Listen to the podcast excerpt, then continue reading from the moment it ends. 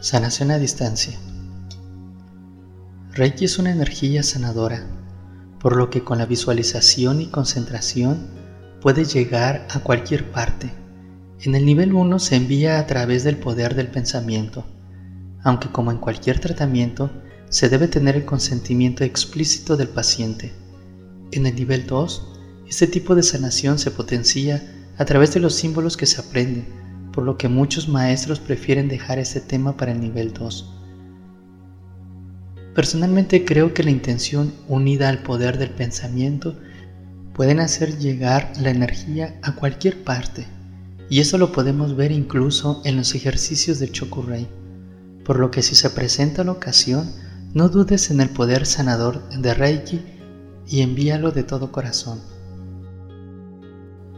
Puedes enviarlo a través de una foto o bien escribir el nombre de la persona en un papel. Escribe su dolencia y el lugar en el que vive.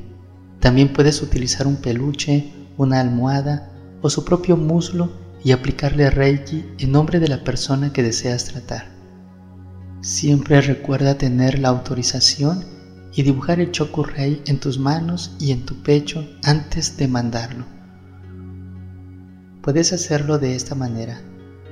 Cuando apliques la terapia, cada vez que impongas las manos y sientas el fluir de la energía, mentalmente visualiza el símbolo y lo envías a la zona que estás tratando.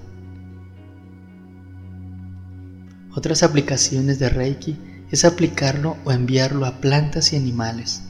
Estos son seres que en determinado momento sufren de estrés y enfermedades, los cuales también puedes ayudarle a sanar por medio del Reiki.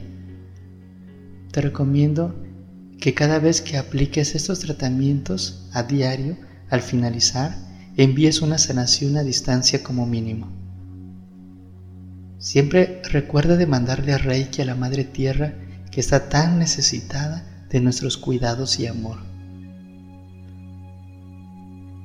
Quiero hacer un pedido específico a todos los reikistas para que diariamente enviemos Reiki para restablecer el orden climático y continuar fortaleciendo a la capa de ozono.